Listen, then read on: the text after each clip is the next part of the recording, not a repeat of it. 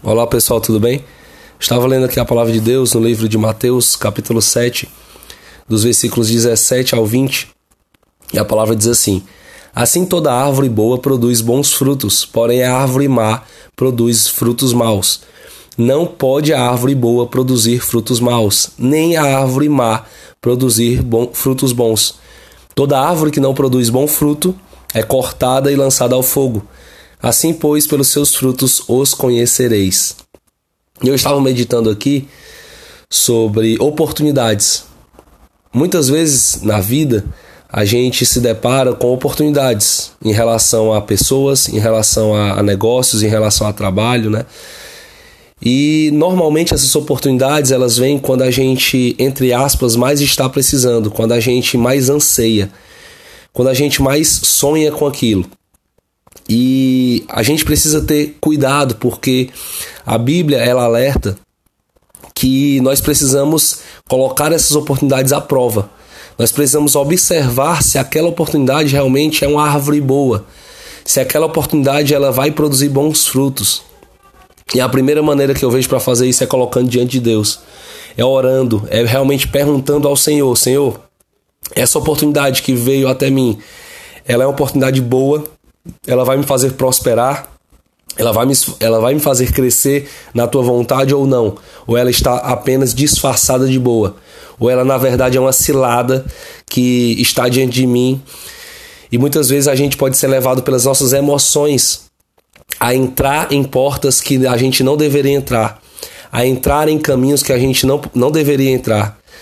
Muitas vezes a gente é conduzido a caminhar por caminhos que parecem bons, como diz lá em Provérbios 14, 12. Tem caminhos que parecem bons, tem, tem caminhos que aos nossos olhos, de primeira vista, eles são agradáveis, mas eles levam à morte.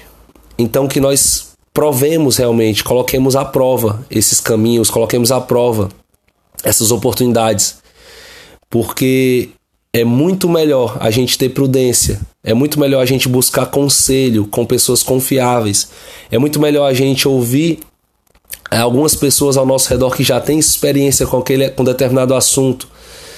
É muito melhor a gente dar um tempo, dar um tempo para que Deus nos mostre se aquilo é algo bom, se aquela árvore realmente tem condições de produzir bons frutos. É muito melhor que a gente conheça a história, que a gente aprofunde, ao invés de decidir de forma superficial. Porque tem oportunidades que parecem boas, tem caminhos que parecem bons, mas eles estão apenas disfarçados e vai nos levar a perder tempo, vai nos levar à morte, vai nos levar a realmente desperdiçar o que Deus queria que a gente estivesse fazendo com aquela energia, com aquele momento, com aquele tempo que a gente vai investir naquele caminho.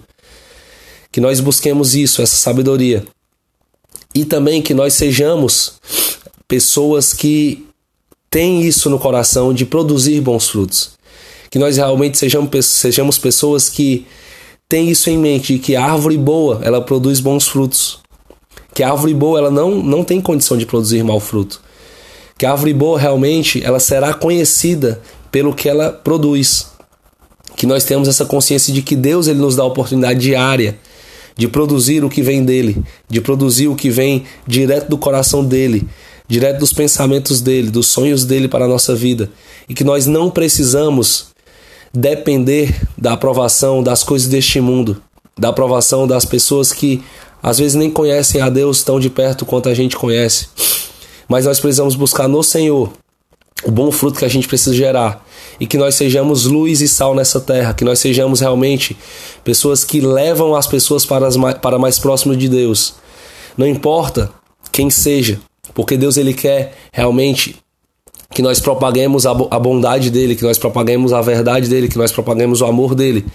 E que nós sejamos esses filhos, essas pessoas que são árvores que produzem bons frutos para outras pessoas, para outras vidas, porque o coração de Deus ele pulsa por vida.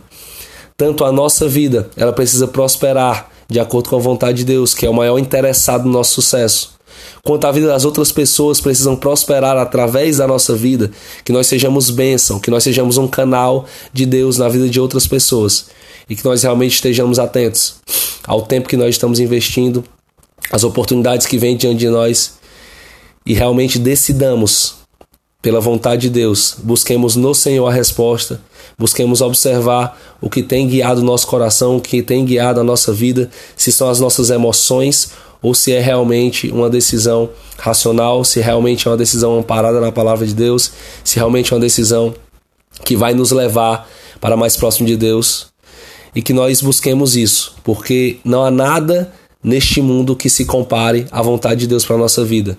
Não há nada neste mundo que se compare ao caminho bom, perfeito e agradável que o Senhor tem para nós. Amém?